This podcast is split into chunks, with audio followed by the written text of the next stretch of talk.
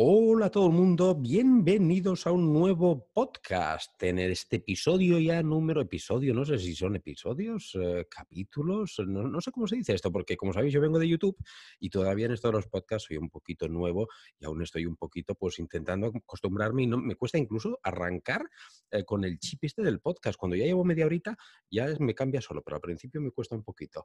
Os decía que es el, es el episodio número 4 de este podcast que lanzo, como sabéis, los lunes de manera quincenal, cada 15 días, hasta que vosotros, que sois los propietarios, digamos, de, mi direccionalidad, pues me digáis, no, Rubén, quiero más contenido, pues entonces, evidentemente, miraré de hacer un gran esfuerzo de tiempo y haré un podcast semanal, pero de momento lo hacemos cada 15 días.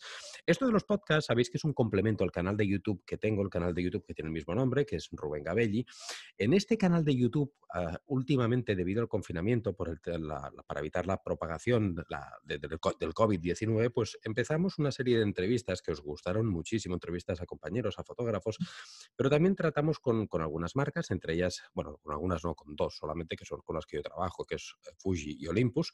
Pero con Olympus os interesasteis muchísimo, muchísimo, me habéis empezado a hacer muchísimas preguntas. E hicimos después de esta entrevista de Olympus eh, con Tito, eh, que es training manager, training manager de Olympus, hicimos después un segundo vídeo de preguntas y respuestas, pero es que evidentemente tengo todavía muchas más preguntas, pero muchísimas más. ¿Qué es lo que hacemos? Pues trasladarlas aquí al podcast, hablaremos aquí de estas entrevistas, de estas entrevistas, perdón, de estas preguntas y respuestas, y de esta manera creo que es un formato que es mucho más agradable para vosotros porque podéis estar pues cocinando, podéis estar conduciendo, podéis estar sacando a los perros, eh, haciendo cualquier otra cosita y de esta manera pues vais escuchándonos a el invitado que tenemos hoy, que es Tito, evidentemente, que lo tenemos aquí al otro lado de las ondas. Hola Tito, muy buenos días y gracias por aceptar de nuevo la invitación. Hola Rubén, buenos días. Pues no, hombre, muchas gracias a ti. gracias a ti por invitarme de nuevo. Esto está muy bien, que, que, no, que no se acaben que nos acaben los motivos ¿no? y las razones para que nos sigamos viendo y nos sigamos hablando. Sí, eso es bueno. Como decían eso, que lo importante es que hablen mal o bien de alguien, pero que hablen, ¿no? Y en este caso, pues los comentarios nunca se agotan de, Olympus, pues quiere decir que algún rum rum está haciendo, ¿no? Olympus aquí, porque realmente saca un vídeo de Olympus y patapam, tropecientos mil comentarios. Es verdad que más del 80% o 90% diría son todos buenos, malos no hay, pero bueno, aunque hubieran malos también es lo que hablamos, ¿no? También hay que haber para todo y el rum rum este es lo bueno, ¿no? Que, hablen de alguien es, es, importante. Sí, bien o, mal, bien o mal que hablen de ti, pero también es verdad lo que tú dices, ¿no? Que haya comentarios negativos es bueno porque en el fondo te ayudan a mejorar, ¿no? Porque como la perfección no existe. Totalmente de acuerdo. Hay que, conocer las ventajas, pero también las desventajas de uno. Claro que sí. Exacto. Primero de todo, aprovecho antes de empezar en materia para deciros a todos vosotros, los oyentes, escuchantes, ya no, no, no sé qué, cómo se cataloga esto un podcast. yo creo que sí, oyentes, escuchantes, deciros y pediros disculpas, porque puede ser que durante la grabación de este podcast escuchéis ruidos de fondo. El motivo es muy sencillo y es que tengo hoy, eh, se me han juntado paletas en casa, pintores, y un perro enfadado que tengo encerrado en una habitación que quiere salir a jugar con los pintores y los paletas y no le estamos dejando. Por lo tanto, puede ser que escuchéis sonidos extraños eh, y, se deberán pues probablemente a esta situación anómala en la que estamos. Lo que pasa es que por motivos de agenda ni Tito ni yo teníamos otro día y bueno, vamos a tener que hacerlo así un poquito improvisado. Pero bueno, vosotros seguro que nos importa porque esto es un poquito como si estuviéramos todos aquí en una charla, ¿verdad? Sentados tomando un café. Yo de hecho estoy tomando un café, por lo tanto es como si estuviéramos aquí charlando y aquí las, estas características técnicas es un poquito lo de menos. Vamos a arrancar, que me estoy enrollando ya para, para variar, y vamos con la primera pregunta, que si los que hayáis visto el canal de YouTube y, el último vídeo que hicimos con Tito, la última pregunta era de Adrián C. Quintana Armas, más que pregunta, era una reflexión que hacía, era me envió un parrafón enorme a través de los comentarios de YouTube y de, esos de ese párrafo, como nos quedamos sin tiempo ya en el vídeo, simplemente tocamos la primera parte y es que Adrián decía que, voy a leer textualmente, eh, creo que Olympus está haciendo un trabajo de marketing para mantenerse en el mercado y es de agradecer ante los rumores del posible cierre de su división de fotografía. Esto ya lo tratamos porque mm, evidentemente tenía una serie de dudas, Adrián, y he recibido algún otro comentario de gente que, que sueltan estos rumores. Tito, evidentemente, ya nos lo aclaró. Simplemente si quieres hacer una reflexión rápida, pero creo que no hace falta, Tito, ¿verdad? Porque ya lo dijimos que esto es un Sí, yo creo que forma, he leído la, reflexión de, Adrián y es una reflexión con todo el sentido del mundo, pero también es verdad que de alguna manera viene a, poner de manifiesto la propia evolución, ¿no? De hecho, a lo que lo que no, a, lo, que no conduce nada es el inmovilismo. Y él hablaba un poco de la evolución de, de las bayonetas desde el mundo M, luego Zuico, cuatro tercios, micro cuatro tercios. Y, Permite, que te interrumpa. Permite, Lo digo para los oyentes que no han escuchado esta parte. Leo un fragmento más y así nos sigues con esta respuesta que nos dice, Adrián nos decía, si revisamos la historia de Olympus, los usuarios nos quedamos, entre comillas, pone colgados con nuestros Zuicos cuando abandonó la montura para crear una, una nueva montura cuatro tercios junto a Kodak allá por el año 2000 2001. Luego se unirían al, consorcio Fuji, Leica, Panasonic, Sanyo y Sigma. Eran años revueltos y en mi caso aposté en el digital por Nikon, quien mantenía compatibilidad con montura F. Es por eso que Tito nos está, y ya no te corto, sigue con tu... No, no, sí, sí, sí. Y, bueno, y estoy, estoy de acuerdo con él, pero estoy de acuerdo con él parcialmente porque em, es verdad que el, consorcio cuatro tercios, Fuji, Sigma, Sanyo, Sharp, eh, Kodak, eh, Olympus, Panasonic, etcétera, pero eh, algunos, él comentaba que algunos han abandonado micro 4 tercios que se han quedado solamente Olympus y Panasonic y eso no es cierto. De hecho, ahora hay muchísimos más que antes. De hecho, ahora en el, en el consorcio micro 4 tercios hay 23 fabricantes y antes eran 7, 8. O sea, que eso de que ha ido a menos no es cierto.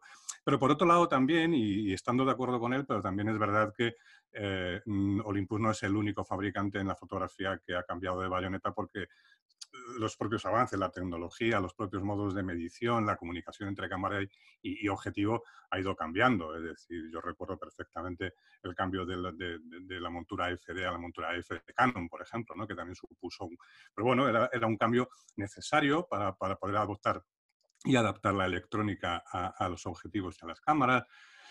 Eh, eh, yo creo que es una cuestión totalmente natural. Evidentemente, cuando te pilla con una inversión y hay un cambio de bayoneta, pues lo que te planteas es, vaya, ahora resulta que voy a tener que cambiar, voy a tener que invertir, voy a tener que reinvertir, o lo que tengo ya no me vale. Y, claro, y eso tampoco es verdad de todo, ¿no? Porque em, OM estuvo en el mercado durante 30 años, pero claro, OM era analogía, era fotografía analógica, y Zuico digital y cuatro tercios era fotografía digital. Quiero decir que, también el soporte de la película del sensor necesitaba otra cosa y las ópticas tenían que...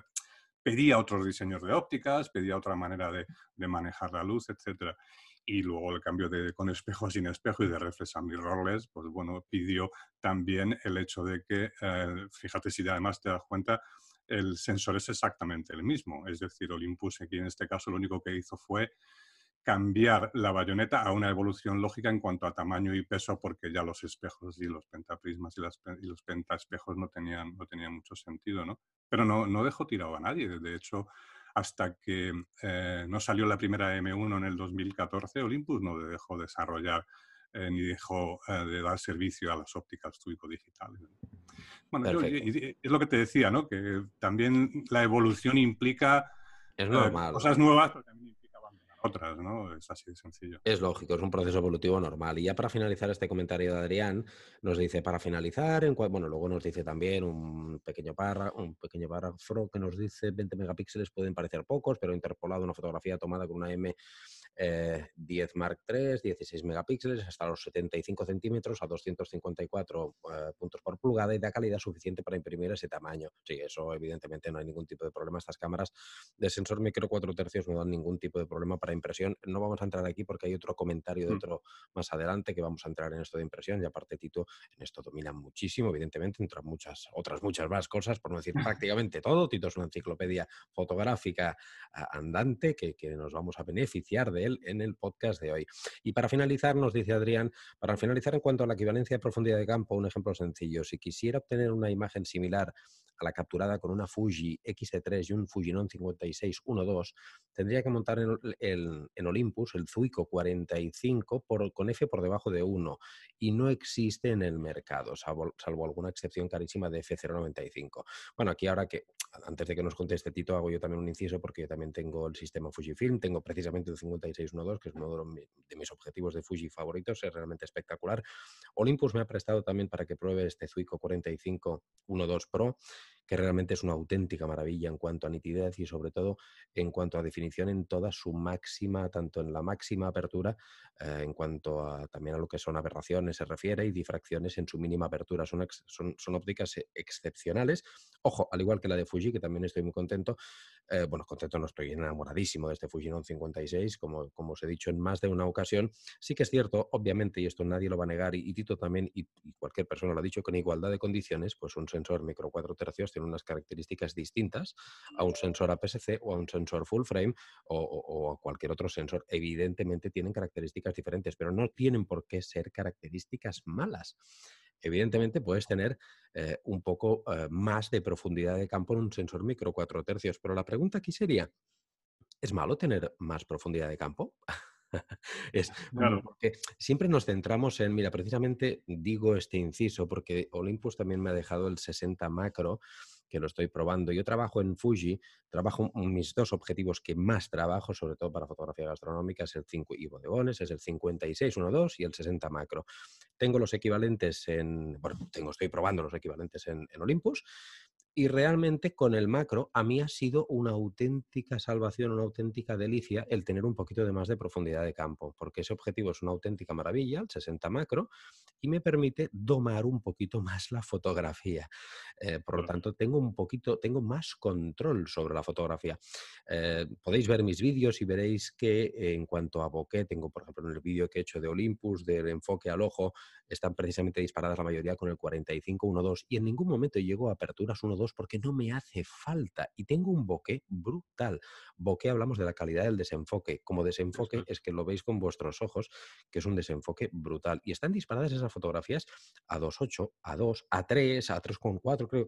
No recuerdo ahora, pero estaban disparadas que no estaban ni mucho menos a su máxima apertura y tenemos un desenfoque brutal, porque repito que el esto ya lo sabéis vosotros, pero por si acaso, el desenfoque no es solamente por la apertura de diafragma. De hecho, para mí es el parámetro que menos afecta. Para mí el que más afecta es la distancia al motivo y la distancia focal. Y este 45 haciendo un 2 por, que es eh, la multiplicación de encuadre versus eh, paso universal full frame, estamos hablando que es un 90, por lo tanto ya tendremos mucha profundidad de campo. Es que, ojo, ah, o sea, poca profundidad de campo podemos tener incluso F4. Incluso a F4 podemos tener unas fotos con mucho desenfoque.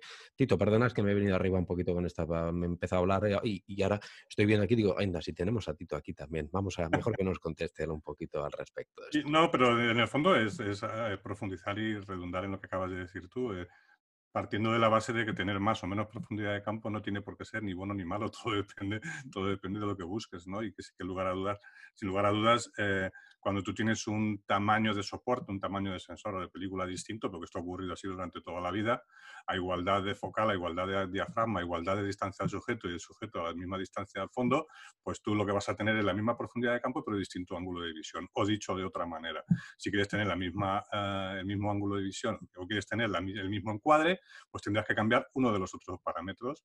O, o cambiar la distancia focal, la longitud focal, o cambiar la distancia al sujeto, o cambiar la distancia del sujeto al fondo. Entonces ya estás cambiando uno de esos tres parámetros que son los que definen la mayor o menor profundidad de campo. Yo creo que, y tú lo has, lo has definido perfectamente, no es ni mejor ni peor, que es lo que buscas, ¿no?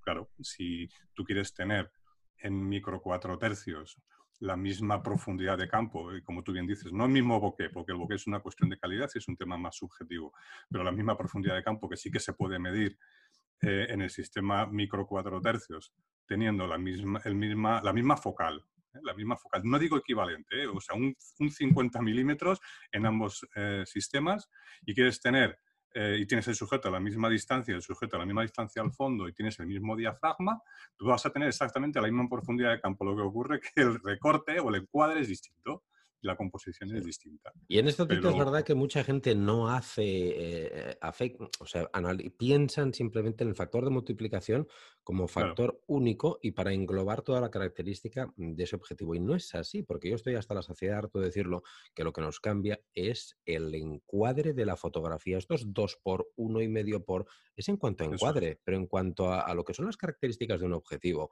un 50 milímetros es un 50 milímetros. Un 25 es un 25. sea en el sistema que sea. Lo que nos afecta es el encuadre, pero la capacidad de distorsión, de profundidad de campo, son las que eh, tiene la, distancia focal, digamos, que no salen milímetros. Olvidaros de los 2 por, uno y medio por, porque eso solamente afecta a lo lejos o cerca que nos quedará el encuadre. Pero las características de esto que analizamos como profundidad de campo, bokeh, etcétera, es lo que dice Tito.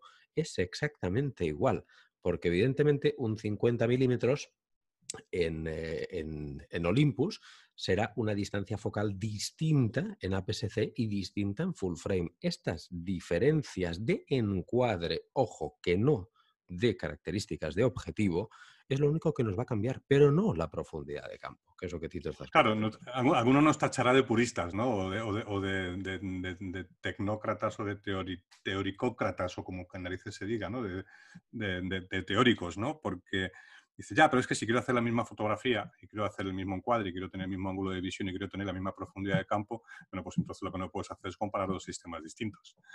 Eh, claro, y, la misma comparativa la tendrás con un formato 24x36 si lo comparas con un respaldo de One, por ejemplo, ¿no? O con una Hassel, o con una cámara de placas, ¿no? Pues, pues eso es exactamente igual. Exacto. Bueno, yo creo que para ser la primera pregunta no está nada mal, Tito. Que nos Llevamos un buen rato. De hecho, es que podríamos hacer un episodio, podríamos hacer un programa solamente con una pregunta, creo yo. Una pregunta. que vamos. Madre mía. Claro, tendríamos aquí programas para dar y vender.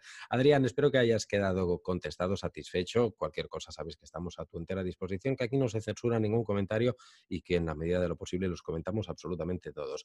Vámonos con la siguiente consulta de Félix del Blanco, que me dice, hola Rubén, lo primero de todo, buenas noches, te escribo desde Bilbao, me llamo Félix, espero que estéis bien a causa de estos tiempos difíciles. Lo mismo para ti, Félix, y para todo el mundo que esté sufriendo esta situación.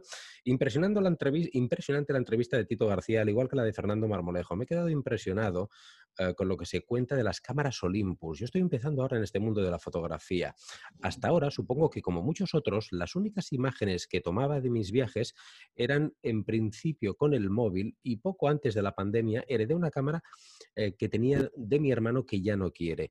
En estos meses eh, de estar quieto en casa, me he suscrito a tu canal y a otros de fotografía, nos menciono a otros compañeros, que es Kike Arnaiz, Rumben Iván Ferrero, Jesús María García Flores, etcétera, para ir aprendiendo con vosotros cursos, todo lo que pueda, ta, bueno, voy pasando aquí hasta, me dice, no me enrollo más y voy al grano, me interesa mucho el sistema micro 4 tercios, sobre todo por el peso y el tamaño del equipo a la hora de viajar, pero mi duda recae sobre si este sistema con sensores tan pequeños y con 20 megapíxeles como máximo me permitirían hacer cuadros como los que he visto en Sal Digital, con un tamaño como máximo de 130 centímetros de largo.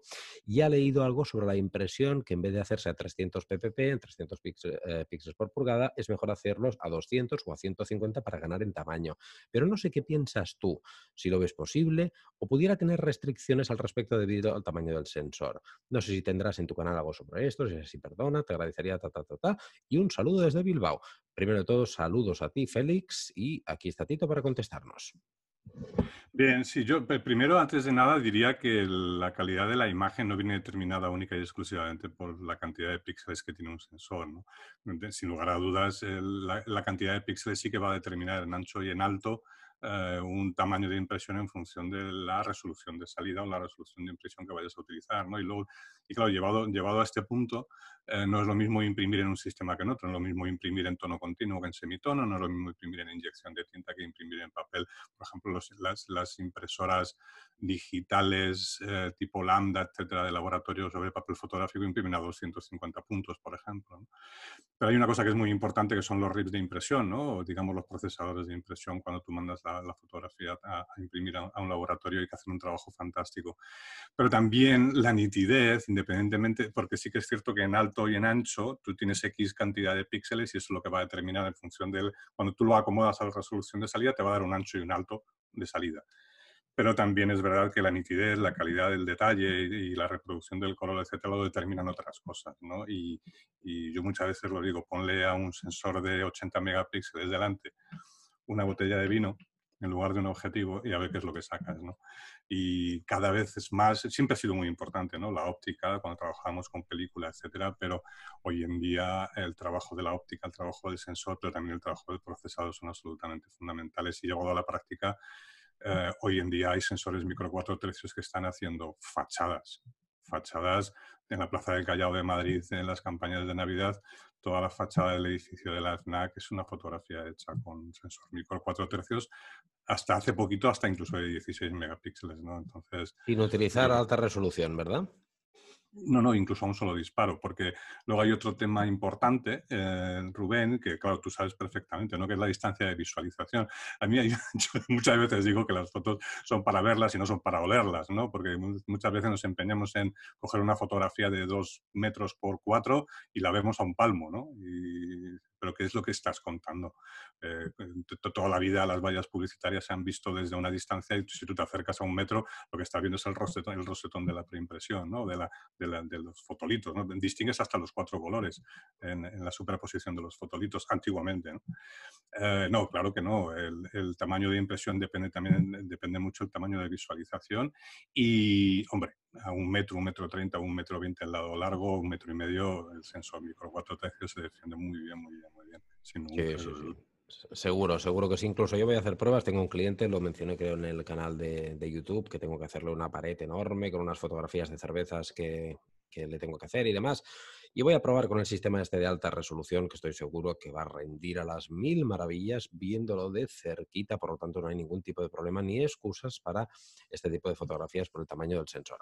Vámonos con la siguiente pregunta, que es de Pau Swing, que nos dicen respecto al vídeo, totalmente de acuerdo. Por favor, Tito, ¿qué hay que hacer para que Olympus implemente cosas en el vídeo tan simples como grabación a 120 FPS, 240, 480, 480. Creo que te has venido un poco arriba, Pau, ¿eh? 480 ya es, lo veo demasiado. Y como en algunas Sony hasta 960. Madre del amor hermosa. Me dice, ¿tan difícil es? No será por falta de procesador, ¿eh? Bueno, tú mismo, Tito. Sí, no, bueno, la verdad es que es una pregunta a la que yo tampoco puedo tener una respuesta. ¿Qué es lo que hay que hacer? Pues bueno, primero pedirlo, ¿no? Sí, exigirlo, o decirles a los señores de investigación y desarrollo que lo implementen. 120 eh, fotogramas por segundo en Full HD sí que lo tenemos ya. No creo tampoco que sea una cuestión de limitación tecnológica, pero también quizá, yo creo que es más una cuestión de, de quizá de enfoque, ¿no? O de, o de estrategia o de, de, mercado al que te quieras dirigir. Es una cuestión de prioridades, ¿no? Porque de hecho me consta que tenemos desarrollos de 4 y de 8K ya, o sea que es una cuestión de lo que tarde en implementarse, ¿no? No, no creo que sea una cuestión de, de, limitación. Pero tampoco es algo a lo que yo pueda responder porque no soy yo el que decide. Eh, cuando, se, cuando ponen en el Y aunque lo supiera, estoy seguro que, como se dicen en estas, no, no, nos lo podría decir sin tener que matarnos después, ¿no? Por lo tanto, tendría que matar, eh, entonces, mejor que no nos diga las cosas y siga todos aquí vivitos y coleando. En cuanto al vídeo, decirte, Pau, mi reflexión personal, es que evidentemente eh, esto del vídeo realmente, los avances eh, tan sumamente bestias están en, son en los últimos años en los que están llegando debido a las necesidades que estamos teniendo, que los fotógrafos eh, nos estamos convirtiendo en videógrafos, que hay este auge de creadores de, de, contenido, esta polivalencia y versatilidad que necesitamos absoluta, que al igual estamos haciendo un trabajo que necesitamos hacer una fotografía como una historia para Instagram, como grabar en formato vertical. De hecho, está todo esto en pleno auge ahora mismo y de hecho las marcas lo saben, evidentemente, y se van a poner las pilas y muchas ya lo están haciendo. De hecho, ya lo he dicho varias veces, para mí la, la Fujifilm X-T4 lo que han hecho con esta cámara simplemente ha sido pues ponerle cosas de vídeo que se les reclamaban un poco más y bueno, y el estabilizador que tenía la XH1 y demás. Pero quiero decir que es algo que estaros de buen seguro que todas, todas las marcas en el, mm, ahora estamos hablando de Olympus, pero que estoy seguro que todas en el plazo de poquito tiempo van a, van a empezar a, bueno, a llegar hasta el techo en este tema del vídeo y todas van a tener unas características brutales porque, como decía Tito, depende de lo que requiera el público y el público ahora evidentemente lo está requiriendo porque más, cada vez necesitamos más esta polivalencia, ¿no? esta versatilidad de, de en una cámara en lugar de, de, tener dos, como yo dije, que yo me compré mi primera mirrorless para poder grabar vídeo, iba con una reflex para hacer fotos, con una mirrorless para vídeo, hasta que me di cuenta que era absurdo y que con una mirrorless podía hacer absolutamente todo el trabajo, incluso mejor que con la reflex por lo tanto, esto es, no es el futuro, es el presente y el vídeo está aquí para quedarse, es, un, es, es, de lo más visto en Internet, el tráfico generado por Internet, lo que más tráfico genera es vídeo Por lo tanto, eh, las marcas van a estar ahí, Pau. No tengas duda de que poco a poco seguro que la que no llegue a 240 en la próxima actualización o revisión llegará, la que no llegue a 4K 60 lo hará, porque ahora sí que hay una serie de variaciones, pero sí es cierto y ahí es de recibo y hay que decirlo que todas están dando pasos adelante en esto del vídeo. Sí, sí, de hecho me gustaría, Rubén, añadir que, eh, por ejemplo, cuando el 4K, cuando empezó a salir el 4K al mercado y se empezó a implementar, eh, yo leí un, bueno, un análisis, ¿no? Un análisis sobre la penetración de, del, 4K en el mercado. Hablo del mercado de consumo. ¿eh? Otra cosa es el mercado profesional, porque los creadores de contenidos y los filmmakers y los que os dedicáis profesionalmente a la foto y al vídeo, evidentemente cuando tú haces ahora un trabajo de una producción a 4K es para hoy y es para los restos, ¿no? Quiero decir que, claro, cuanto más calidad eh, de, arriba a abajo, de, de mayor a menor, de mejor a peor, se va bien, con lo cual tú hoy grabas a 4K y luego reproduces a la resolución que quieras, ¿no? O si grabas a, a, VGA no puedes convertirlo a 4K después, ¿no? Pero em, este análisis y este, este, este, informe lo que venía a decir era que eh, cuando hablamos de mercado de consumo, la capacidad, el nivel de penetración de dispositivos de reproducción 4K en el mercado se consideraría eh, ya algo, una realidad la próxima década. Es decir, que para, y, esto considerando que la mitad de la población mundial, eh, donde están eh, los dispositivos de visualización, televisores 4K, sea más de la mitad. Es decir, cuando la mitad más uno sean televisores 4K, se considerará una tecnología, digamos, eh, implementada y de alguna manera asentada y consolidada en el mercado de consumo. Estamos hablando de dentro de 10 o 15 años. Con lo cual, y por, por, contestar o por, por, centrarnos un poco en el mensaje, eh, sí que es verdad que en el mundo profesional es importante y es necesario. Nosotros el 4K y el 8K ya lo estamos implementando en, en la división médica, pero también es una cuestión de, es una cuestión de tiempo y seguro y estamos trabajando y Olympus está trabajando en el 4K y en el 8K y en los 120 y en los 240 fotogramas por segundo. Otra cosa muy distinta es cuándo, o cuándo sale, o cuándo se implementa, o cuándo se sale al mercado con ello, porque a lo mejor hay otras prioridades antes, ¿no? Pero no, no, por supuesto, y no tengo duda. limitación tecnológica. Mm. Todas se van a equiparar en este tema y como muy bien dices, Tito, es más, el otro día estaba escuchando un podcast, creo que fue de Carrete Digital, en la que salía Pablo Gil, eh, y es usuario de, Sony, Pablo Gil, que Sony evidentemente es un sistema que pues alardea mucho de, vídeo, entre otras cosas y demás. Y Pablo al final lo decía, decía, bueno, es que sí, sí, 4K, tal, no sé qué, cuando no sé cuántas tropecientas mil opciones, dice, pero al final todos la mayoría de trabajos que entregamos siguen estando a Full HD, a, 1080, por lo tanto. Y, a mí me pasa también y lo, y lo y lo corroboro que yo os diré que me atrevería a decir que más del 90% de mis trabajos de vídeo los entrego en Full HD. O sea, al fin y al cabo mm. es practicidad lo que hay que buscar y la realidad es esta, no es otra. Exacto, sí, pero bueno, eh, siendo realistas y tampoco por no quitarle importancia o por no restarle interés a, la, pregunta o al asunto, pero es verdad, tú grabas en 4K, Rubén, y tú entregas tu trabajo en Full HD, pero si mañana te lo piden en 4K, lo tienes. ¿no? Sí, Porque como profesional, pues tú te proteges en ese sentido. Exacto. Vamos con la siguiente pregunta de Abel A. Valerio Gómez, que dice, me encanta el tema de Olympus y a mí me encanta que te encante, Abel. A mí también. a, ti Tomás, seguro. dice, me gustaría saber cómo queda en el conjunto de la M5 III, la M5 Mark III, con el grip y el 2518, y si este cuerpo es compatible con el disparador de cable, es un conjunto que me llama fuertemente la atención. Saludos desde Costa Rica. Tú dirás, Tito. Eh, sí, bueno, como conjunto queda muy bien porque el 2518 es un objetivo muy luminoso, pero muy pequeñito. Es muy portátil, es, eh, es, de los más callejeros, por decirlo de alguna manera, con una focal muy estándar. Y, la M5 Mark III, la empuñadura, hombre, le da más agarre, em, te, da un poquito más de, más de grip. No es una empuñadura al uso como las M1 que luego puedas poner en una segunda batería. Es única y exclusivamente más agarre en horizontal. Y, luego el disparador remoto, hoy en día es que disparamos en remoto con la aplicación a través del teléfono móvil. Quiero decir que los cables, en la medida de lo posible, los vamos eliminando. En la CM1 tenemos un cable por, por, eh, con mini jack de 3,5 y, y en la CM5 y en la CM10 por USB. Pero vamos, eh, cada vez está más...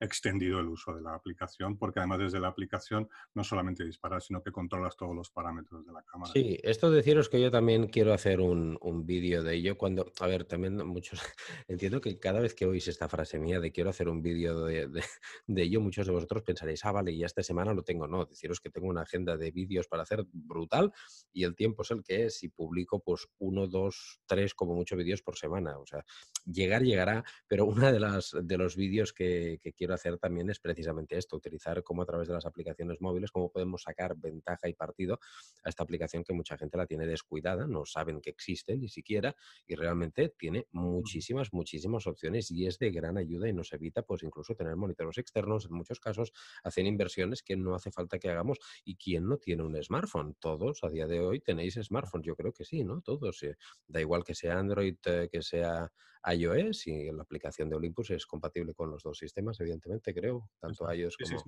como, Android. Por lo tanto, es un tema que si os parece bien, si os gusta y os interesa, hacérmelo saber porque me lo, lo tengo apuntadito también en mi, en mi ruta, en mi hoja de, de vídeos pendientes, que si alguna vez lo veis, alucinaréis lo larga que es, pero está ahí, en un apartadito, está hacer un vídeo de la aplicación de Olympus con, con móvil. Por lo tanto, miraremos de solucionarte todo esto un poquitín más. Vamos a la siguiente pregunta, que es de Francisco García, que me dice, fantástico vídeo, interesantísimo y muy ameno. Muchísimas gracias, Francisco. Encantado que te haya gustado. Quisiera realizar una pregunta si fuera posible. Por supuesto, aquí estamos.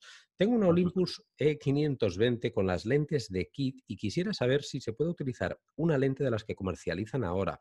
Lo digo porque después de tantos años no creo que queden lentes de aquellas a la venta. Muchas gracias. Tú dirás, Tito.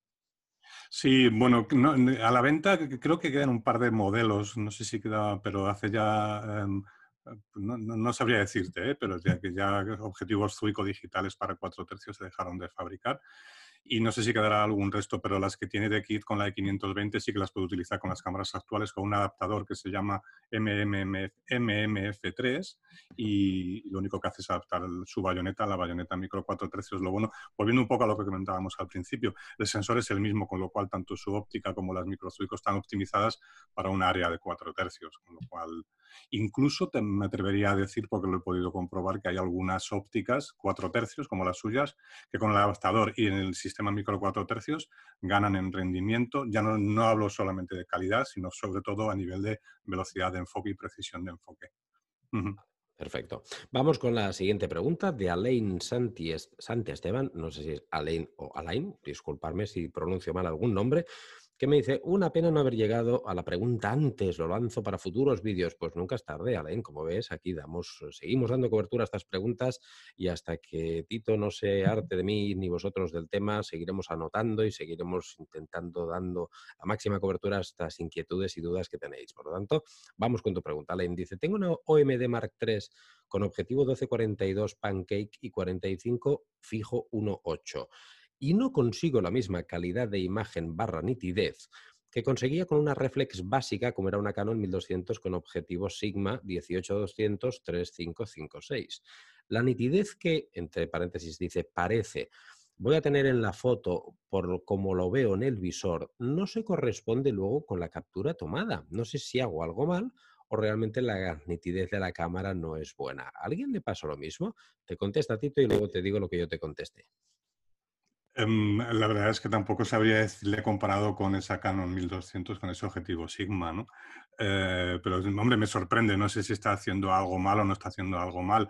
Eh, si me dice además que, eh, si no lo he entendido mal, que la calidad, la nitidez, ¿no? El nivel de detalle que es capaz de ver en la pantalla, en la cámara, luego cuando se lleva la fotografía al ordenador, que pierde, que pierde detalle que pierde nitidez, que pierde calidad. Sí, es que esta es una pregunta, Alain, que, que, ya te lo comenté y es un poquito, nos la has dejado un poquito ambigua porque pueden ser muchísimos aspectos lo que determinen la falta de nitidez. Porque por una parte si dices eh, que consigues nitidez en la cámara, en el live view, pero después no la consigues en el monitor, también puede ser o que tu monitor no esté bien calibrado, que siempre os digo yo, es cierto que el live view no nos tenemos que fiar del todo, porque realmente donde mejor lo veremos es en, el ordenador, pero también depende de, la pantalla que tú tengas, de la calibración que tú tengas en la pantalla, también depende de los parámetros de exposición que hayas utilizado, a lo mejor tiene, has utilizado una velocidad de, obturación que no era adecuada y te ha salido la fotografía trepidada o movida, que son dos cosas distintas, pero puedes haber tenido alguno de estos dos problemas, incluso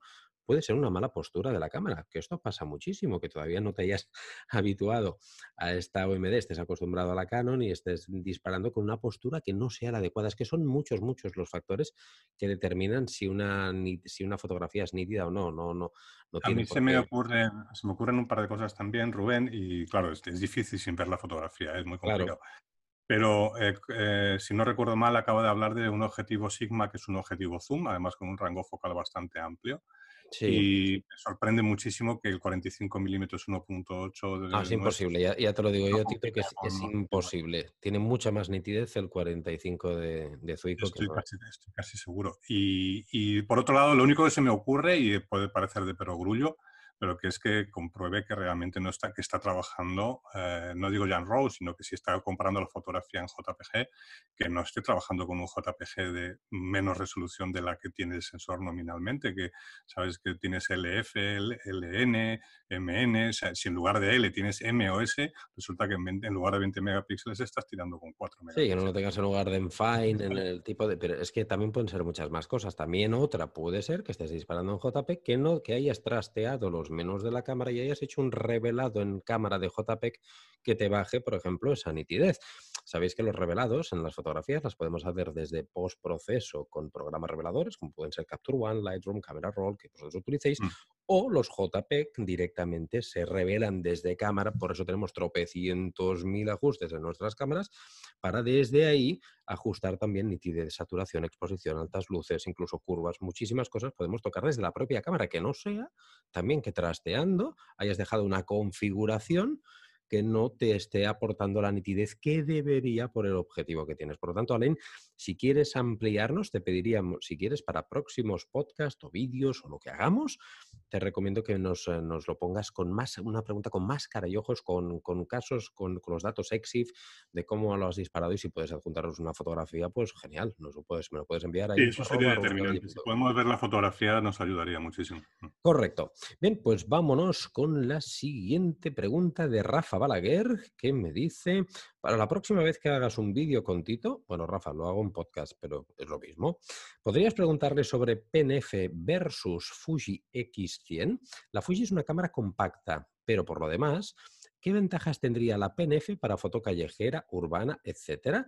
Y por cierto, decir que estoy muy, muy a gusto con mi actual cámara Olympus. Me alegro, Rafa. Te responde Tito. Bueno, básicamente a mí no me gustan hacer este tipo de comparaciones porque al final siempre en las comparaciones, y de hecho yo tampoco conozco Fuji como conozco Olympus y, no, sería justo, ¿no? Pero si no me equivoco, la X100 es una cámara que lleva incorporado, fue, de hecho fue la primera cámara que sacó Fuji del sistema X, ¿no? Y es una cámara que lleva un objetivo fijo, es un 35 milímetros y no es intercambiable. Yo te diría que ya no entro en términos de calidad, a mí Fuji es una eh, marca es un fabricante que me produce muchísimo, muchísimo respeto. Creo que hace las cosas muy bien en términos de óptica y en términos de desarrollo. De hecho, es de los, de los históricos supervivientes, por decirlo de alguna manera, ¿no? Y es una marca a la que admiro. Y, pero bueno, yo como ventaja principal, la que, la que veo así a simple vista, es que la PNF es una cámara de óptica intercambiable, con lo cual tú puedes montarle y adaptarle cualquier óptica de todo el sistema micro 4 tercios, que hoy en día estamos hablando de más de 70 objetivos, y la X es una cámara fantástica, además es una cámara muy personal, es una cámara muy fetiche, es una cámara eh, genial, pero bueno, eh, yo también lo dije eh, cuando salió la cámara y lo sigo diciendo para hacer fotografías con la X100 y con ese 35 milímetros hay que saber, hay que saber hacer fotografías. Sí, no todo el mundo sabe hacer fotografías con esa focal. Totalmente de acuerdo. Y, y también, como dice Tito, depende de la hoja de ruta que quieras implementar en tu tipo de fotografía. Si quieres añadir, seguir, añadiendo, digamos, a tu elenco de objetivos, pues quieres sumar más objetivos, la opción está claro, tienes que ir a por la, a por la Olympus, que te permite pues añadirle objetivos. Y en el mm. caso de que el día de mañana quieras cambiar de cuerpo, pues ya tienes los objetivos y te van a servir.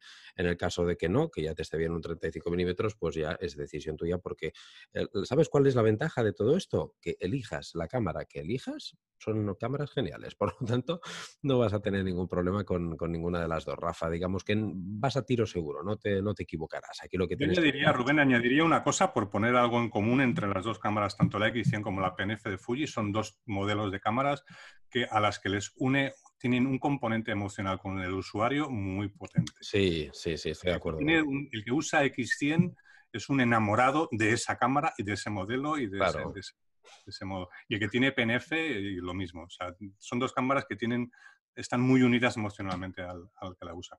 Sí, sí, sí, totalmente de acuerdo. Por eso, la que mejores sensaciones te brinde y las posibilidades de futuro que tú veas. Pero repito, elijas la que elijas, será buena elección seguro, ningún problema. Vámonos con la siguiente pregunta de Marquen Jesús de León Paredes. Dice, Tito, ¿y qué pasa con los objetivos de marcas de terceros como Sigma y demás? ¿Funcionan bien? ¿Son recomendables? Me interesan los objetivos DN de Sigma. Sí, claro que funcionan bien. A ver, hay una cosa que es muy importante y que hay que entender, y es que el sistema 4 tercios o el, protocolo micro 4 tercios obliga a todos los fabricantes que se unen a él a cumplir una serie de parámetros y a cumplir una serie de requisitos para que sean, eh, digamos, de alguna manera, para que puedan entrar en el, consorcio, ¿no? en el estándar. Pero hay otras cosas que no. Y pongo un ejemplo. ¿eh?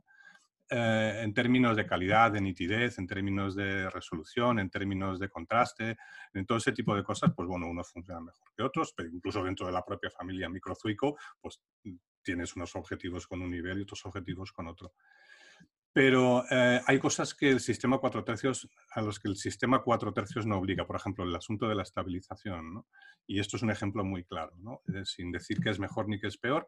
Pero, por ejemplo, tú coges un objetivo Panasonic estabilizado y si lo montas en un cuerpo de Olympus tienes que decidir si quieres la estabilización del cuerpo de la cámara o la estabilización del objetivo.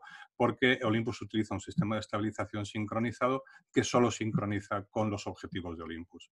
esa es quizá una de las grandes diferencias. Sí, y es una gran ventaja esta sincronización porque no van, no hacen cada uno la guerra por su, por su lado. Y digamos, vi una gráfica de, de Olympus que muy, muy, que lo explicaba a la perfección, bueno, que se lo, enseñaba visualmente a la perfección y era durante el movimiento de la óptica y del sensor cómo convergían, digamos, en el punto exacto para que, digamos, la entrada de luz hacia el sensor fuera totalmente en línea recta. Y esta, pues, eh, esto realmente es. Bueno, es que, ¿qué vamos a contar de las de la sensibilidad de, los, eh, digamos, los estabilizadores de, Olympus. ¿no? A día de hoy está claro, tal como muchos de vosotros me preguntáis por los enfoques y queréis comparaciones con Sony, y os digo, realmente Sony está arriba del todo y es el que es el, eh, a día de hoy el máximo exponente en enfoque al ojo, porque lo hace incluso con animales, eh, pues Olympus en estabilización es, una barbaridad, es no, no, no, tiene, no tiene rival y esto también lo vais a ver y lo vamos a tratar en, futuros vídeos que vais a ver en el canal, por lo tanto os recomiendo que estéis alerta, que os suscribáis también al canal de YouTube, los que estéis solamente aquí en el podcast y estéis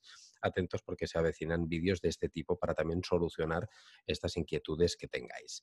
Vamos con la siguiente pregunta de Diego González que dice, buenas Rubén, muchísimas gracias por vídeos como este y deseando ver los siguientes cuando pruebes la Olympus. Soy poseedor de una OMD 10.3 eh, y encantado con ella, no. Lo siguiente, en cuanto al tema de mirar el manual para saber utilizar y aprovechar el potencial de nuestra cámara, estoy totalmente de acuerdo. Tito dice en el vídeo que en Olympus España Martín Gallego tiene guías de uso, etcétera, pero no es de la cámara que tengo, son de las cámaras media hacia arriba. Mi pregunta para Tito es, ¿los parámetros de la OMD5 son compatibles para mi OMD10? Lo digo porque la M10 ya tiene muchas de las opciones y características de la gama media y alta. Un saludo para ti y para Tito. Sí, eh, es cierto. Em, las guías de uso que hemos creado aquí en Olympus España están para, eh, primero, la primera que se hizo fue para la PNF, si no recuerdo mal, y a partir de ahí se han hecho para M5, M5 Mar 3, M1 Mar 2, M1 Mar 3 y M1X. Pero también es verdad que los esquemas de navegación, los menús, el esquema de navegación de los menús en la M10 Mark 3 ya es igual que en la M5 Mark III, que son iguales que en la M1 Mark II, Mark III y M1X. Digamos que la estructura de menús es la misma.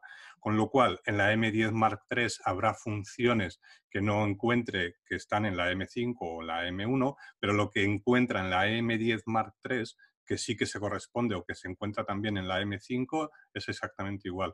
El concepto es el mismo y, el, y los parámetros de configuración son los mismos y la guía de uso de la M5 Mark III le ayudará muchísimo para su M10 Mark III, sin lugar a dudas. Perfecto, perfecto. Bien, pues vamos con la siguiente pregunta de Grablo que dice, genial entrevista como siempre, quisiera sugerir un par de preguntas para la próxima. Si hay planes de expandir el uso USB-C, no solo a la carga, sino también para su uso con discos SSD, esa es la primera. Y la otra es saber si eh, es posible usar las Olympus como webcam sin necesidad de utilizar la computadora, como ahora lo plantea Canon con su nuevo software Webcam Utility. Tú dirás, Tito. Bueno, pues bien, de hecho, de, hecho, es algo que nosotros estamos ahora con este confinamiento eh, echando mucho de menos, ¿no? Sí, claro que se puede utilizar eh, como webcam, pero la utility de Canon, por ejemplo, nosotros no, no la tenemos. Em, hay algún software, y esto lo hemos, lo hemos comentado internamente, eh, que permite utilizar las, las, webcams, las OMD como, como webcam, pero, eh, y sin necesidad de hardware como un dongle del gato, que lo comentábamos antes, ¿no? el, el, Cam Link. Em, yo, por ejemplo, utilizo la OMD eh, como webcam porque hay un software tipo OBS Studio que es el iCam, iCam Live, y iCam Live acepta M1s, M5s como Em, como cámara web directamente conectada al USB. Pero no es extensivo a todos los modelos de cámaras ni es extensivo a todos los softwares de videoconferencia o de streaming y es algo que hemos eh, internamente hemos comentado y estoy seguro, y de hecho nos han comentado que están trabajando en ello y lo están desarrollando porque em, para evitar precisamente estos, por decirlo de alguna manera, apaños ¿no? de capturas de pantalla eh, porque tú coges el Olympus Capture nuestro y puedes utilizar esa área de la pantalla como área de captura para a través de CamTwist o cualquier otro software de captura, lo puedas integrar dentro de Zoom o dentro de Hangouts o dentro de cualquier otro programa de streaming. Para evitar eso, claro, lo que ha hecho Canon ha sido, ha sido muy, eh, muy útil, tremendamente útil, claro que sí. Sí, sí. Graplo, yo también aportándote pues lo que decía antes a otro, a otro suscriptor, que le daba mi opinión sobre el vídeo, pues decirte lo mismo en cuanto a lo que es el streaming, que a través de este confinamiento que estamos, esta situación anómala, excepcional y esperemos que, se acabe lo antes posible, realmente se han abierto nuevas opciones de, de mercado y, una de ellas es, pues evidentemente esta, ¿no? El trabajar desde casa, desde nuestros estudios, hacer continuamente streaming. Y estoy seguro que las marcas están tomando buena nota de ello porque todos estamos ahora mismo haciendo lo mismo y van a, estoy seguro, convencido, no me cabe duda, que no solamente Olympus, repito, todas, van a empezar a implementar pues muchas novedades en este aspecto, que viene a decir lo que ya he comentado antes, que en el aspecto de vídeo, al fin y al cabo, porque se trata de, de, vídeo, van a venir muchísimas, muchísimas mejoras en los, en los próximos dos, tres años. Estoy convencidísimo que van a venir muchísimas mejoras y, es una de las ventajas de tener estos sistemas mirrorless, ¿no? que tiene cabida todavía muchísima, muchísimo margen de, tecnológicamente, digamos, ir ampliando e ir añadiendo estas funciones que vamos requiriendo según las necesidades del momento. Eh, y perdone, nos había dicho otra cosa, Graplo, Tito, que no sé si le hemos contestado. Nos decía la primera pregunta, que si hay planes de expandir el uso del USB-C, no solo a la carga, sino también para uso eh, con discos SSD. Sí, de conexión directa a discos SSD a cámaras. Y la tecnología en las, en las cámaras ya existe. En nuestras cámaras ya existe.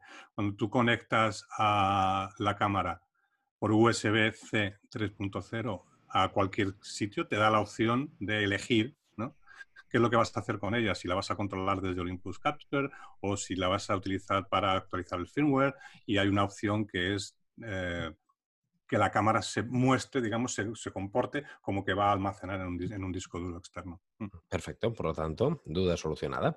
Vamos con la siguiente, que en este caso es Marquen Jesús de León Paredes. Me dice, hola Rubén, eh, como sé que vas a hablar, que vas a hablar con, con Tito más adelante, este ya nos tenía calados, ¿eh, Tito? Este, este ya... nos, ha, pillado. Sí, sí, sí. Quiero que le hagas llegar este mensaje.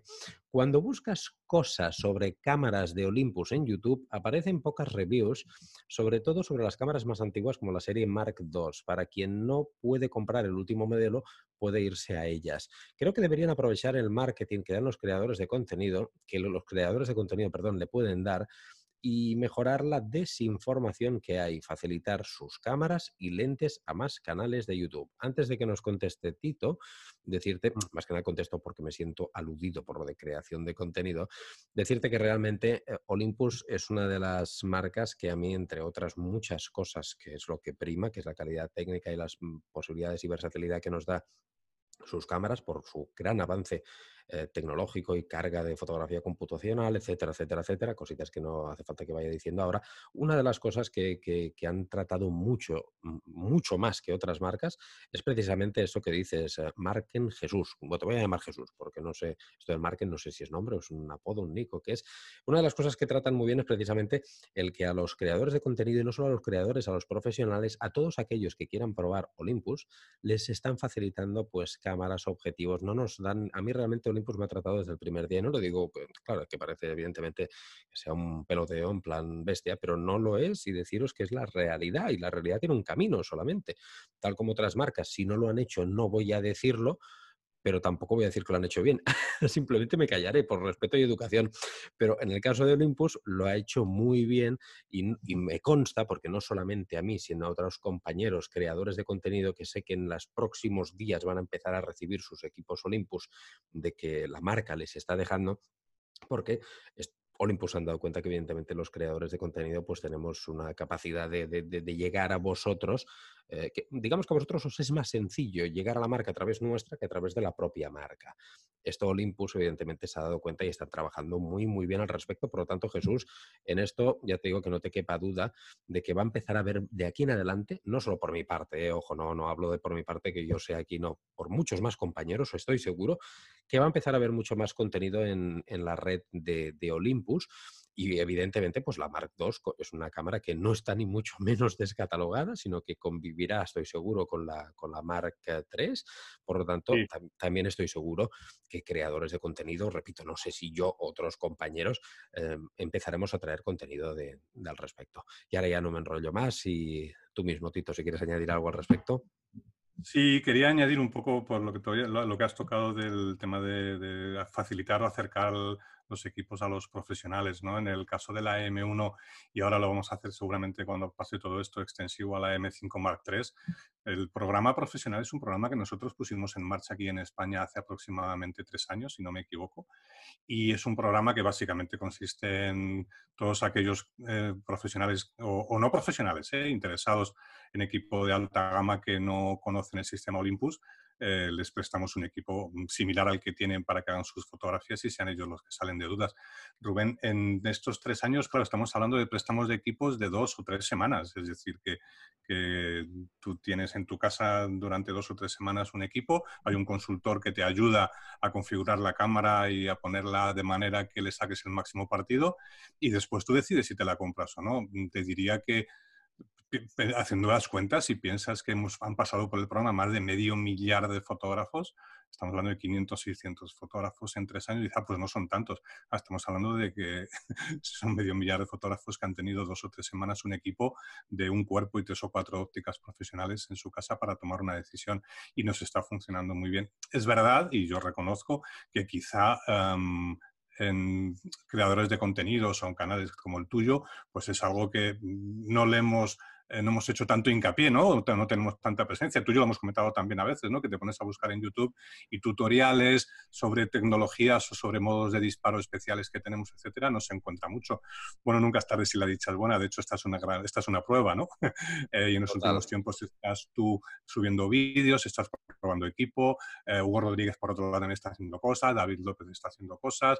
Ya poco a poco, bueno, pues está empezando a haber ya creadores de contenidos a través de una agencia europea europea, eh, esto es, un es un proyecto europeo, pero ahora vamos a ir publicando eh, hay 40 píldoras de contenidos que son píldoras pequeñitas, son píldoras mm, tipo tutoriales, tips and tricks, ¿no? Consejos y secretos y truquitos para sacar el máximo partido que se, van publicando, ya se han publicado, ya se ha publicado la primera, que son muy cortitas, de 10 minutos. La primera es, además es muy divertida, ¿no? Cómo hacer retratos con tres objetivos que no son típicos objetivos de retrato, con el 8 milímetros, el ojo de pez, con el 12 y con el 40-150, ¿no? Y entonces te aporta ya no solamente maneras de trabajar, sino también es algo inspiracional, creativo, etcétera. Pero sí que duda cabe que los creadores de contenidos sois clave para que nuestra tecnología se entienda y nuestra las tecnologías y las formas de trabajar eh, lleguen a, todo el mundo. ¿no? En, ello, estamos. Tú eres un ejemplo de ello. ¿no? Sí, no, no, por esto he querido responder de inmediato, Tito, antes de que, lo dijeras tú en primera persona, porque estoy precisamente viviendo esta experiencia eh, y evidentemente creo que podía hablar con toda la, con toda la argumentación pues, lógica del mundo porque me está sucediendo, estoy encantado. Y no solamente yo, repito, me consta de otros compañeros, no voy a mencionar nombres de youtubers ahora porque no sé cuándo van a sacar el vídeo de la Olympus porque están pendientes de recibirla, pero sé que en breve van a empezar a generar también contenido de sus impresiones con Olympus y más cosa de que quiere decir pues que, que, Olympus está haciendo las cosas muy muy bien, pero no de ahora, ¿eh? sino de hace mucho tiempo en este proyecto, digamos, eh, en este proyecto que están dejando las cámaras, que, repito que es algo que no es, no lo hace, no es que no lo haga todo el mundo, es que no lo hace nadie, creo, y, y, y es algo muy arriesgado pensar que a mí... Dime, el concepto, perdona, que te interrumpa, pero el concepto tal y como está concebido desde hace tres años en Olympus, el procedimiento que seguimos y, la, metodología, y no, no existe otro sistema igual, en, por lo menos en España. No, no, yo no lo había conocido. De hecho, ya te he dicho, ya he dicho antes a los oyentes que no voy a hablar mal jamás de ninguna marca, nunca, no lo voy a hacer, no es mi modus operandi. Eh, no, es mi manera, creo que no hace falta, pero sí que es cierto que os puedo decir pues, que hay otros, otros sistemas, otras marcas que realmente es que no te ofrecen para probar. ¿eh? Estoy hablando siempre para probar. Aquí no se trata de que nadie regale a nada, a nadie, ni que, nadie compre a nadie. No, no, estoy diciendo para probar y dar tus opiniones.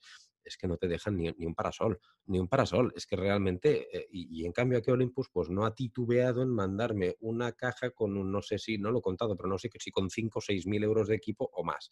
Y esto mm. es una auténtica brutalidad.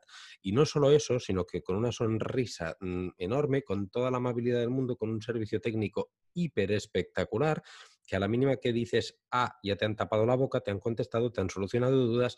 Y esto, al fin y al cabo, es lo que, algo que agradecemos muchísimo los, los creadores de contenido, los profesionales, los fotógrafos eh, de a pie también, por lo tanto, Jesús, en esto, repito, creo que estamos en una marca pionera, como dice Tito, y evidentemente los resultados vais a empezar a notarlos y, estoy seguro, repito, no solo por mi canal, sino por otros compañeros que en breve va, a empezar a ver. Yo ya lo voy diciendo en los vídeos y en los comentarios, vais a tener contenido de Olympus en mi canal, sea vecina, contenido, sea vecina, porque, pero no solo en mi canal, estoy seguro que en las redes, porque es una empresa que está trabajando muy bien. Otra cosa es que te guste luego a ti o no te guste, que encaje en tus necesidades o no. Eso ya es otra historia y como decía un compañero mío, las opiniones son como los culos, ¿no? Que cada uno tiene el suyo. Por lo tanto, esto es... A mí, hay una frase que me gusta decir, Rubén, con el tema este de los préstamos, al final de lo que se trata es de que cada uno tome su propia decisión en base a un criterio que se ha creado el mismo, ¿no? A mí hay una cosa que me gusta decir, ¿tu novia la eliges tú o te la eligen? sí, sí, sí. Exacto, exacto. Sí, sí, lo has definido perfecto. bueno, por si os parece, vamos con la siguiente pregunta que es de Joel René, que nos dice, Tito, ¿qué, cámara Olympus recomiendas para vídeo? Em, eh, cualquier M5 o cualquier M1. Cualquier M5 o cualquier M1 las M5. y, luego ya, y luego ya, sí, y en función, y en función de, evidentemente, cuando vas escalando en el sistema, pues evidentemente las prestaciones en vídeo van, mejorando, ¿no? Y en la M1 Mark III y en la M1X, por ejemplo, el hecho de tener el OM log, el estabilizador es el más potente de todos eh, y son las que tienen más versatilidad en cuanto a, a, bit rate y en cuanto a frame rate. Sí, en cualquier M5 o M1 y si realmente estás buscando el máximo exponente en vídeo, M1 Mark III o M1X. Vale, perfecto. Vamos con otra pregunta que es de Ramón A. García Seco. Más que una pregunta, me hace aquí una barbaridad. Perdonadme que sabéis, qué pasa, que esto, al igual que sigo yo la línea en mi canal de YouTube, los que me sigáis ya lo sabéis, mm, es una improvisación total. Yo sé de lo que voy a hacer un vídeo en YouTube, pero lo voy desarrollando, sé las cuatro cosas básicas, pero lo voy desarrollando in situ y en el momento y es quizá lo que a vosotros os gusta, ¿no? Esta espontaneidad. Y las preguntas, pues exactamente lo mismo. Yo me las he ido copiando y os garantizo que, aparte de la primera, que sí que la he mirado porque era larguísima, y la del otro vídeo, las demás ni me las he mirado. Y van, ahora a medida que voy pasando, pues os voy viendo y aquí veo que Ramón me hace una barbaridad de preguntas. Vamos a empezar a hacerlas cortitas, Tito, si te parece, porque son muchas de un mismo, eh, de, un mismo suscriptor. Y si no, ya sabes que a mí eh, está, hablar de esto y hablar de fotografía no me cansa. y a ti tampoco. Genial. No, no, y yo siempre digo lo mismo. Encima, no solamente no me cansa, sino que tengo la cámara conectada por USB al cargador, tengo aquí una neverita, tengo una cafetera, por lo tanto, yo aquí, madre mía, puedo estar por los siglos de los siglos. Vamos con la primera cosa que nos dice Ramón, que dice enfoque, enfoque comparado con la competencia y más en concreto con Sony, que es un tema que no se había comentado. Bueno, aquí te, ya te contesto yo. He hecho un vídeo sobre, sobre ello, el enfoque es brutal, es muy bueno. Yo, mi nota personal que yo no soy trabajador de Olympus, es un notable alto, es la nota que le doy. Pero evidentemente, y, no soy usuario de Sony, pero sé que evidentemente eh, Sony a día de hoy es, el rey indiscutible en este aspecto, Ramón. Tampoco se trata de comparar como tal cuál es mejor, porque como no solamente Tito, esto lo hemos dicho todos siempre, no existe la cámara perfecta. ¿Sony tiene un mejor enfoque? Mi opinión es que sí, que sí. ¿Que tiene otras cosas peor que Olympus? También. Entonces ya depende de la valoración de cada uno. No sé si opinas lo mismo, Tito, de esta primera pregunta. Sí, sí, estoy totalmente de acuerdo, Rubén. En estos planteamientos de qué cámara es mejor que qué, lo hemos dicho muchas veces, como bien dices. Y, es que todos tendríamos la misma, ¿verdad, Tito? Si, si, una cámara, todos tendríamos esa cámara, no habrían más cámaras. Solo existiría una. Solo existiría un modelo de cámara y además no la podríamos pagar. Claro, sí, sí, es así, es así, es así. Pero sí que es verdad, yo, eh, y, las comparaciones con la competencia, tampoco soy, no me prodigo mucho en hacer comparaciones de la competencia porque prefiero hablar de las ventajas de nuestro sistema y precisamente, volviendo a lo que hablábamos antes, para eso estáis los creadores de contenidos. En tu caso, tú estás haciendo y estás subiendo unos vídeos y de hecho yo, eh, ayer sin ir más lejos, vi el vídeo del enfoque al ojo y, y es una de las cosas que yo creo que que son las que tenemos que buscar los fabricantes y es el, testimonio honesto de alguien que dice el enfoque al ojo es muy bueno, pero es mejorable, porque es la única manera de, mejorar, ¿no? Y el enfoque al ojo de la M1 Mark 3 ha mejorado mucho con respecto a la M1 Mark 2. Pues Tenemos unos sistemas de enfoque, por ejemplo, en la M1X con detección inteligente de sujetos, sujetos muy concretos y que se irán, y se irán ampliando con otros sujetos pero como bien dices, pues en algunas cosas somos los mejores y en otras no, ¿no? Y, en el estabilizador mm, sacamos pecho y en el enfoque al ojo, pues lo que tenemos que hacer es mirar quién lo hace muy bien para intentar, para intentar llegar a, esos, a, esas cotas. Es lógico y normal, porque mira, en el estabilizador, repito, yo no soy usuario de Sony, pero lo que voy a decir es por, por, por opiniones de compañeros profesionales, ¿eh? compañeros que, mm. que, trabajan, que son con muy, digamos, de, alto nombre y que me han dicho a mí que el estabilizador de Sony, pues, ¿qué quieres que te diga? Que es más bien cutrillo. Entonces, claro, es lo que hablamos, ¿no? Cada uno, al final y al cabo, tiene sus cosas, sus ventajas, sus beneficios. Y a lo mejor a otro, eh, el enfoque, eh, incluso te diré que el enfoque de Sony no le gusta. Vete tú a saber. Es que, es que cada uno, esto es muy, muy personal, Ramón, y no se trata de quién es mejor ni peor, sino de que cada uno tiene unas cosas distintas. Yo, pero yo creo que sí que sí que hay cosas que son inherentes a los sistemas, ¿no? Por ejemplo, con el tema del tamaño del sensor, y siempre diré que el tamaño importa, importa tanto para lo bueno como para lo malo, ¿no? Entonces, ¿qué ocurre? Que el sensor 4 tercios es un sensor que le permite a Olympus hacer cámaras más pequeñas, pero además en el interior de la caja, en el interior del cuerpo, el sensor se mueve con más libertad, de manera que esa libertad de movimientos te permite crear un sistema de estabilización más potente. Y además crear un sistema de ópticas eh, acorde con en tamaño y peso con el cuerpo, ¿no? Eh, y en ese sentido es algo que, se puede medir, quiero decir, tamaño y peso, el tamaño y peso se puede medir ¿no? en, centímetros, en milímetros y en kilos. ¿no? Eh, luego, los sistemas que son más susceptibles de ser Em, ¿cómo te diría?, em, calificados o clasificados como mejores o peores, depende de las necesidades de cada uno también, ¿no? Y a mí no me cabe ninguna duda, yo he visto pruebas y he probado, yo he probado el sistema de enfoque de, de Sony, me parece un sistema de enfoque fantástico, espectacular, pero el irte a un sistema como el de Sony a lo mejor implica renunciar a otras cosas que te ofrece Olympus, o al revés, irte a un sistema como Olympus te obliga a renunciar a otras cosas que te puedan Sí, sí, sí, correcto. Por eso es muy importante probar los equipos y en función de tus necesidades decir decidir cuál es la que mejor se adapta. Correcto. Vamos con la siguiente pregunta de Ramón, que como he dicho son varias, y nos dice, eh, ProCapture sigue sin explicar en las condiciones que se puede utilizar y las limitaciones que tiene. ¿Se puede utilizar el ProCapture en enfoque continuo?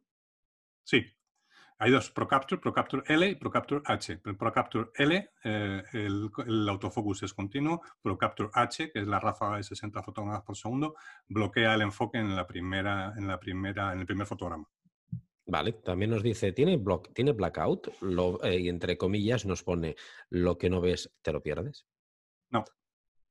No, es más, es más, no solamente no tiene blackout, sino que además incluso 60 fotogramas por segundo, entre fotograma y fotograma, la cámara compara la foto que acaba de hacer con la escena que está viendo, de manera simultánea. Madre mía. Claro, esto encima y esto mm, con el nuevo procesador, eh, el nuevo procesador de la, de la Mark III, que es el Trupic eh, el 8, 9, 9, Trupic 9, creo que es una de las cosas que también se ha mejorado muchísimo, ¿no? En la capacidad de, trabajar pues mucho más rápido este, este procesador y en, aspectos como el que acabas de mencionar, pues es donde sale, sale muy beneficiado y saca músculo pues este, este nuevo procesador de, de Olympus. Nos dice también que para deportes de acción, ¿tiene corregido el rolling shutter? El rolling shutter es algo que los, el global shutter, que es la obturación global, todavía no está implementada en ninguna cámara del mercado, pero lo que sí que es cierto es que en un sensor más pequeño el readout es más rápido y está, está mejorado. Me consta que en, Sony lo tienen eh, solucionado por software, es decir, que en la, en la A9, si no recuerdo mal, el rolling shutter lo tienen bastante, bastante optimizado eh, pero el Global Shutter no existe todavía en ningún sistema. No, Global Shutter no. Lo que es Rolling Shutter en Sony sí que me consta que también, por ejemplo, las, las series A6000 de APS-C de Sony eran un auténtico drama en grabación de vídeo, el Rolling Shutter que mm. tenían, por ejemplo, un auténtico, un auténtico drama. y, cuanto más grande es el sensor, más, evidente es. Sí, porque es más tiempo que tiene que desplazarse para las líneas del sensor y demás. Y en cambio, con micro 4 tercios esto es una ventaja. Es lo que hablamos, eh, un sensor pequeño o grande tiene sus ventajas para cosas y sus desventajas para otras. Lo importante es conocerlos todos y saber cuál se nuestras necesidades. Vamos a la siguiente que dice, siempre habla de disparar con el sistema de desplazamiento de sensor, pero obvia que la Sony A7R4 también lo hace, pero con una gran diferencia, con el sensor el doble de grande, retroiluminado, con tres veces más resolución y, por supuesto, con un mejor resultado a ISO alto. Ramón, queda claro que eres, que usuario de Sony, ¿eh? creo, y muy contento. Sí, no, no, me alegro, me alegro mucho, me alegro, me alegro por él. ¿Y le monta, le monta la fotografía en cámara? Ah, buena pregunta, Dito. Buena pregunta. Yo creo que tampoco. Eh, evidentemente requiere de, postproducción sí o sí, de, revelado digital. En cambio, lo que nos quiere decir Tito es que con el sistema Olympus ya tenemos directamente y de manera inmediata un JPEG para poder compartir de manera isofacta. Sí, sí, o un RAW de 80 megapíxeles ya montado. También ya montado, correcto, es verdad, pero es cierto, un RAW montado ya, de, sí, pues estamos hablando para compartir, pero sí es cierto, también un RAW ya montado. En cambio, eh, Sonic, yo también creo que lo que tienes que hacer es montarlo tú después eh, por narices en postproducción, ¿verdad?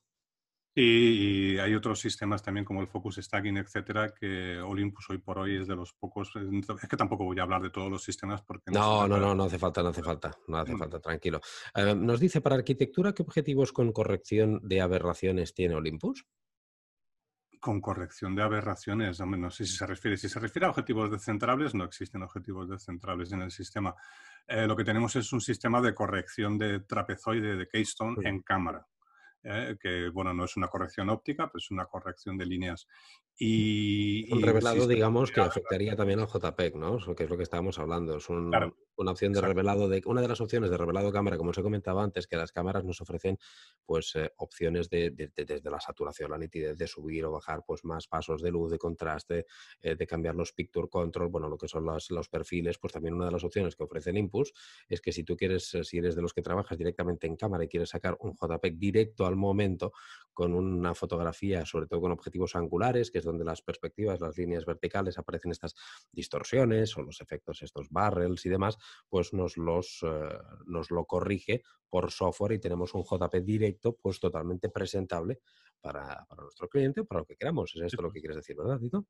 Sí, sí, exacto, sí, sí. Y si por aberraciones se refiere a aberraciones cromáticas o cualquier otro tipo de aberraciones en ópticas angulares, pues em, si hay algo que está bien optimizado en Olympus es la optimización, o sea, es el resultado de las ópticas. Yo siempre digo una cosa, que me pregunta, oye, ¿qué puedo hacer para tener un objetivo con, pocas aberraciones cromáticas? Y mi respuesta siempre es la misma, digo, muy sencillo, gástate la pasta máxima que puedas en el Porque la diferencia de una óptica cara, muy cara, de las ópticas más profesionales, de un solo lente, que no sean, de, que sean fijas, que es donde más calidad tienen. Precisamente una de ellas es eso, que tienen menos aberraciones, y es así, menos difracción y menos aberración. O sea, contra más pasta te gastes, Ramón, menos aberración tendrás. Eso tengo claro.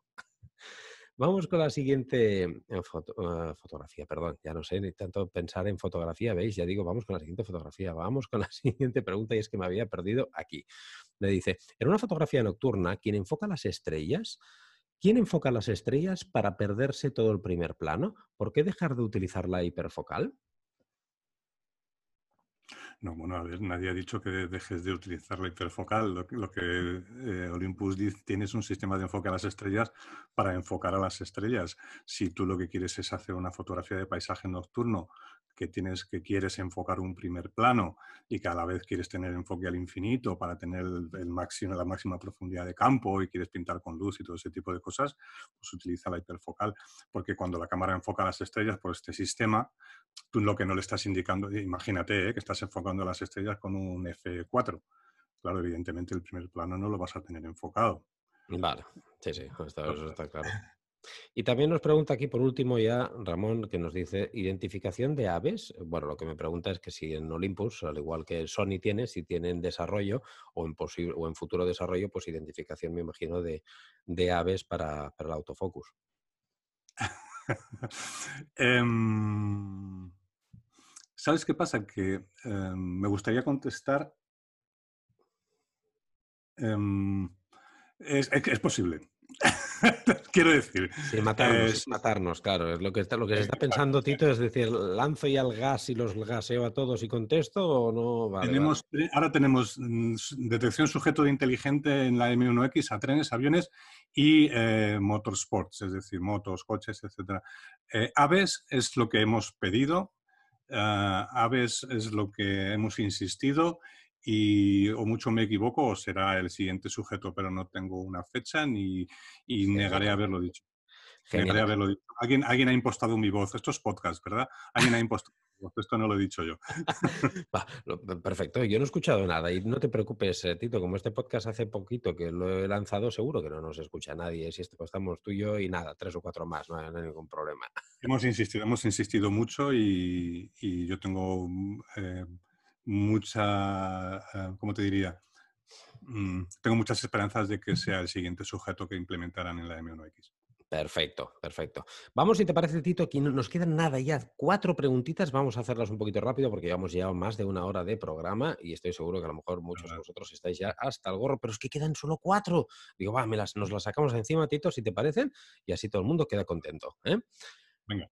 Nos dice, hola Rubén y Tito, si veis el comentario, ¿cómo que si vemos el comentario, Arcane? Por supuesto que vemos el comentario, la duda ofende, los veo todos los comentarios, los veo, me los apunto y como ves los contesto también. En este caso, Tito. Dice, me ha encantado el vídeo, me alegro.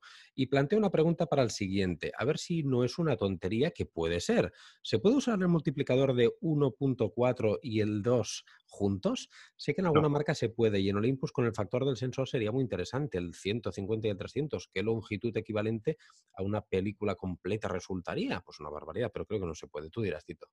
No, no se puede. Estoy de acuerdo con él que podría ser una focal brutal, pero no, físicamente no se pueden montar uno encima del otro.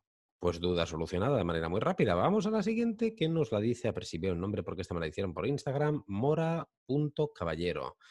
Me dice, ¿podría ser una próxima entrevista con Tito que nos explique la nueva, la nueva actualización de la versión 3.1 para la OMD M1 Mark II?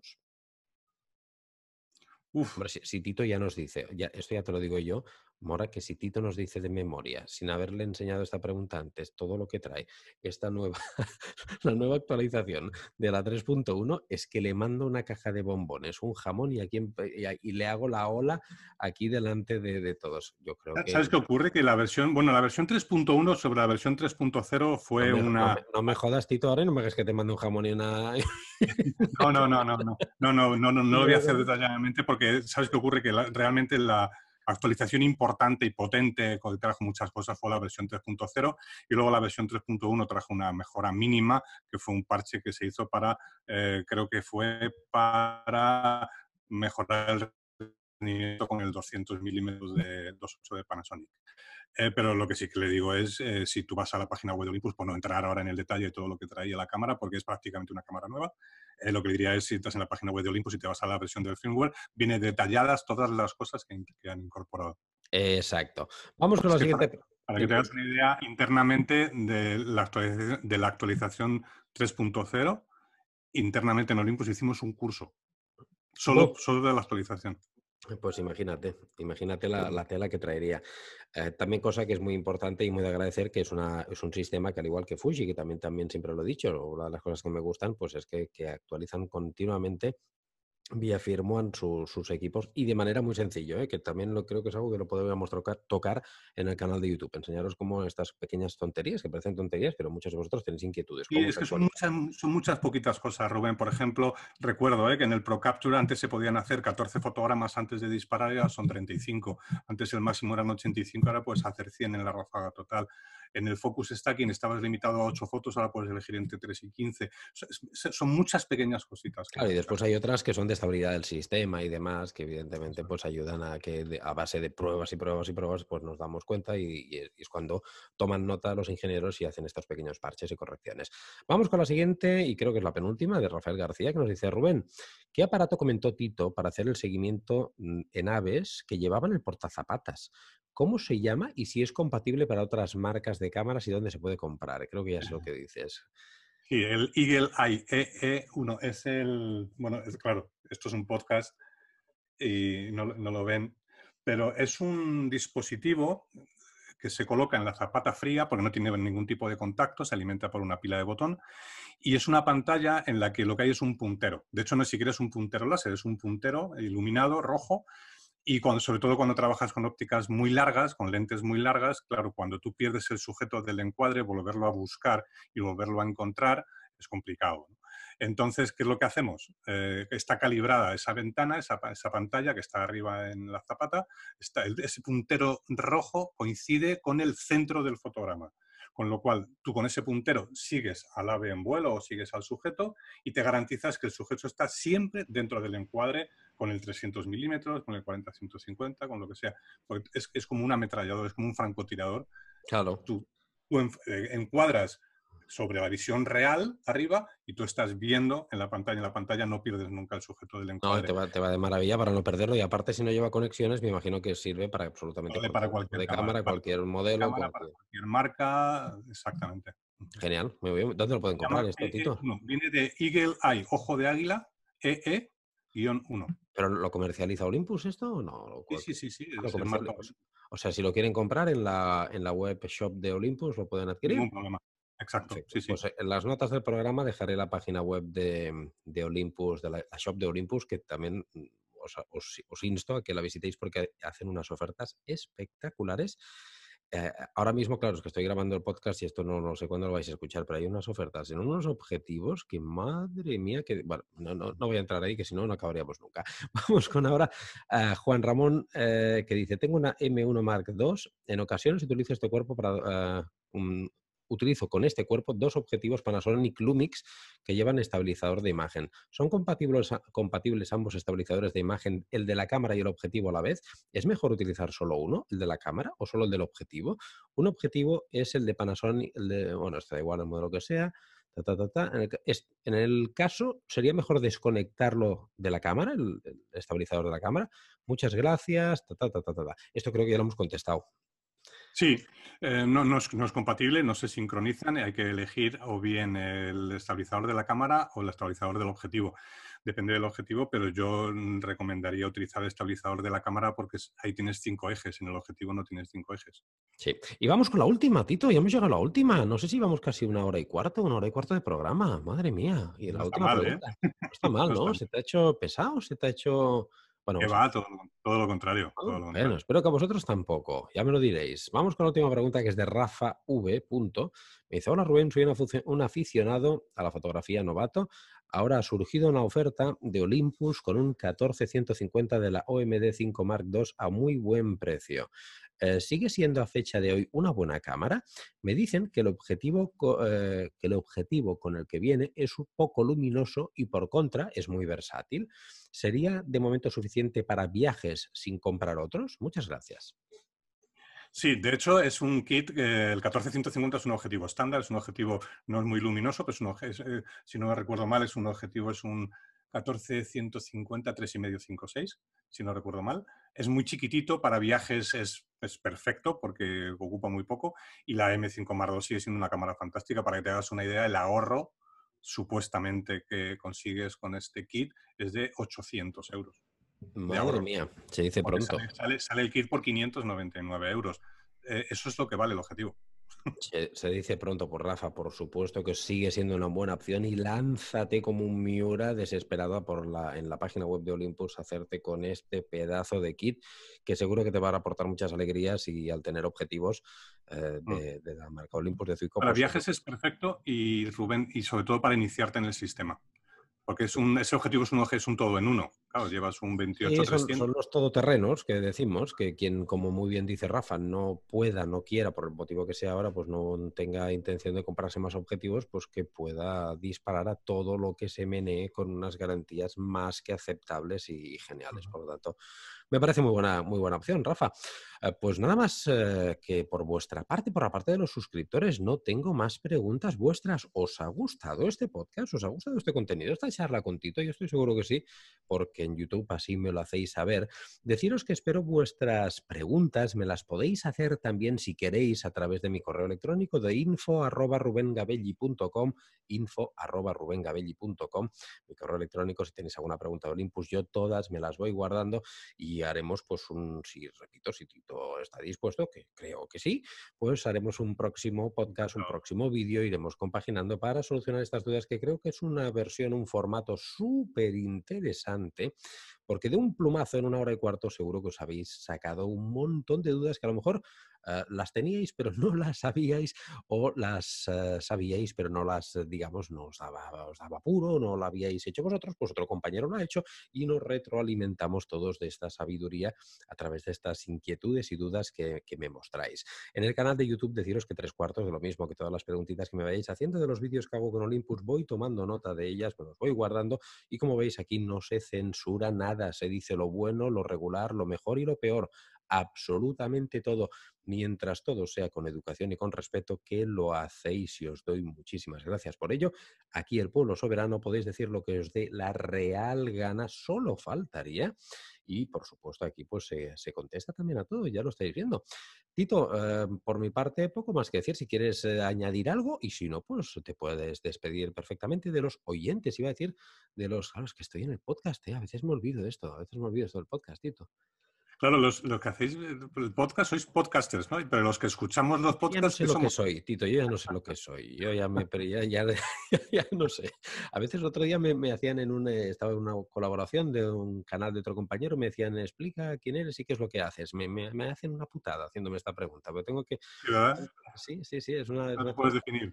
Tanto rato que digo, al final me voy a tener que grabar un, un speech, voy a tener que hacer algo para, digamos, para soltarlo así rápido. Pero sí, en teoría creo, creo que somos podcasters, sí. Sí, ¿no? Podcasters, creadores de contenidos, fotógrafos, filmmakers, videógrafos, eh, profesionales del, audiovisual. No, Rubén, yo lo único que agradecerte de nuevo que hayas contado conmigo y que me des la oportunidad de responder a estas preguntas y ayudo a, aclarar cosas perfecto y si alguien pues siente que no lo he aclarado pues me pondré las pilas o que lo deje en los comentarios si ha considerado que en alguna respuesta ha sido ambiguo porque no, no me gusta hacerlo.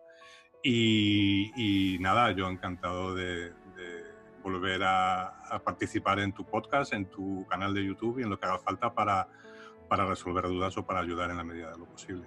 Encantado. Súper, súper agradecido, Tito, a ti y a todo el equipo del Impulse que estáis siempre dispuestos a echar una mano y esto es muy, muy, muy de agradecer porque no os guardáis nada para vosotros, sois totalmente transparentes y nos lo hacéis eh, saber así a los creadores de contenido que nos facilitáis mucho la labor. Esto es una escala, una, llega, digamos, a los, a los usuarios finales y de esta manera, con esta transparencia y el estar ahí, nos ayudáis muchísimo. La verdad que yo también, por mi parte, daros las gracias porque nos hacéis la vida más fácil a los que queremos transmitir, queremos explicar y tenemos ganas de no, de no digamos, ocultar nada, decir las cosas como son y ya está. Y nos facilitáis mucho la tarea en ello. Muchísimas gracias a todos vosotros, a todos los oyentes por estar aquí una, una semana más, no, una quincena más. Recordaros que estos podcasts salen los lunes a las 7 de la mañana, madre mía, qué madrugador. Esto es porque, ¿sabéis por qué? Por si estáis en la ducha, con el desayuno, con la tostadita, sacando al perro. Yo, por ejemplo, es una de las horas que a veces saco al perro, no lo hace mi mujer, no saco yo esa hora.